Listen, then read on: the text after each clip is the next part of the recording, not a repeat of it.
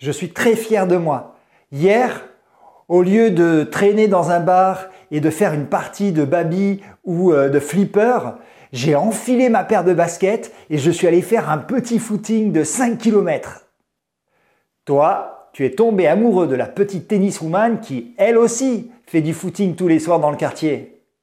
C'est vrai que je l'ai vue avec son nouveau brushing, elle est pas mal, hein? Baby, flipper, paire de baskets, tenniswoman, brushing, footing. Mais quelle langue y parlent ces deux-là? Salut, je m'appelle Jordi, je suis professeur de français, créateur de lefrenchclub.fr, le club pour tous ceux qui, comme toi, veulent progresser et échanger en français. Aujourd'hui, je vais te parler du franglais. Franglais, c'est un mot valise composé des mots français et anglais. D'accord? Français, anglais, franglais. Il sert à désigner une façon de parler qui consiste à insérer des mots anglais dans la langue française. Tu le sais, comme beaucoup de langues, le français a été ces dernières années très fortement influencé par la langue anglaise et aujourd'hui des mots comme marketing, start-up, football sont devenus des mots internationaux qu'on utilise aussi bien en anglais qu'en français que dans de nombreuses langues.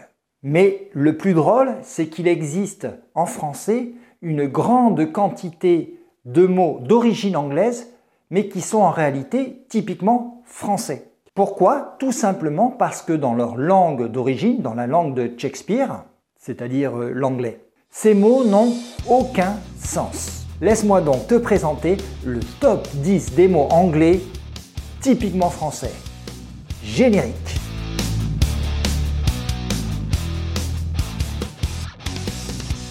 Numéro 1, le baby foot.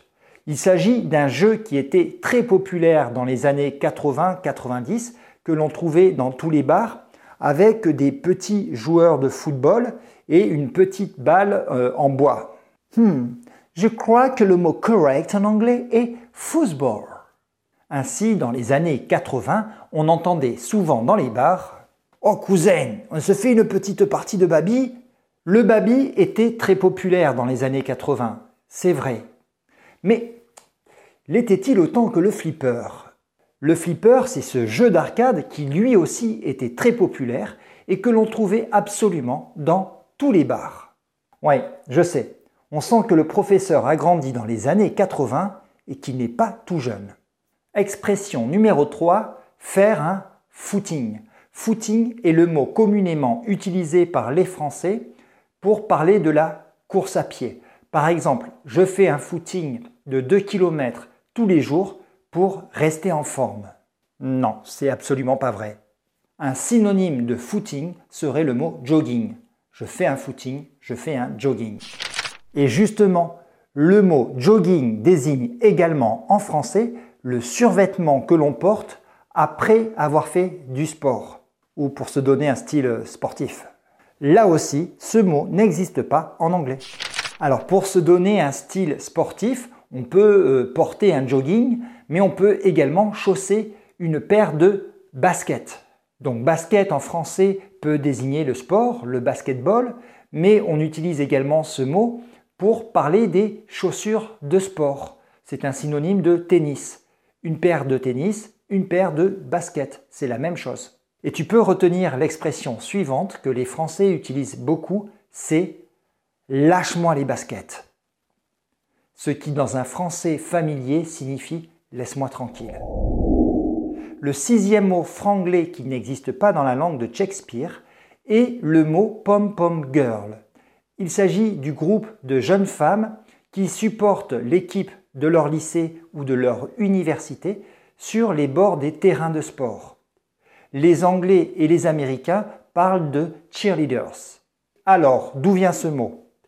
Il semblerait que le mot a été importé euh, par un film américain des années 70 de Pom Pom Girls.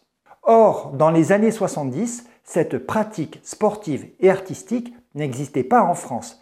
Elle n'est arrivée que plus tard, dans les années 90, si bien qu'il est possible de voir en France aujourd'hui des pom-pom girls sur les bords des terrains soutenir les basketteurs et les rugbymen de leur ville. Oui, tu as bien entendu le mot rugbymen qui est le pluriel de rugbyman pour désigner un joueur de rugby, sport très populaire en France. Incontestablement, le sport le plus intéressant, le plus captivant, le plus passionnant du monde, de la galaxie et de l'univers. La version féminine est bien entendu rugby woman. Même chose pour le tennis, on parlera de tennisman, le pluriel tennismen, le féminin tennis woman et le féminin pluriel tennis woman. Et on dira Caroline Garcia est la meilleure tennis woman française du moment. Avant de sortir avec son amoureux de rugbyman, notre pom-pom girl pensera à passer chez le coiffeur pour se faire un brushing. Oh, j'y crois pas ce prof. Il a des exemples trop sexistes. Il est trop des années 80. Le brushing, c'est une technique de thermobrossage qui consiste à se donner du volume aux cheveux à l'aide d'une brosse à cheveux et d'un sèche-cheveux. Et une fois qu'elle aura terminé son idylle avec son ami rugbyman, notre pom-pom girl pourra peut-être sortir avec le goal de l'équipe de foot de son lycée. Elle sortira avec le goal Qu'est-ce que c'est que le goal? Alors je sais que dans pratiquement toutes les langues du monde, le mot goal désigne une façon de marquer un point en football ou en handball par exemple. En français, on parlera plutôt de but. Le mot goal est plutôt un synonyme de gardien de but, c'est-à-dire le joueur qui a pour mission d'empêcher l'équipe adverse de marquer des points. Le seul joueur qui, en football, peut utiliser les mains. Ainsi, on dira Hugo Lloris est le goal de l'équipe de France. Je te remercie d'avoir regardé cette vidéo jusqu'à la fin. Je t'invite donc à me mettre un énorme like à cette vidéo. Voilà encore un mot franglais à t'abonner à la chaîne si ce n'est pas déjà fait, parce que chaque semaine, je vais mettre du contenu pour t'aider à t'améliorer en français. Je te dis à la semaine prochaine sur le French Club. Oh cousin, on se fait une petite partie de baby Oh cousin, on se fait une petite partie de baby ou je t'explose? Oh cousin, on se fait une petite partie de baby, je suis sûr que je t'explose.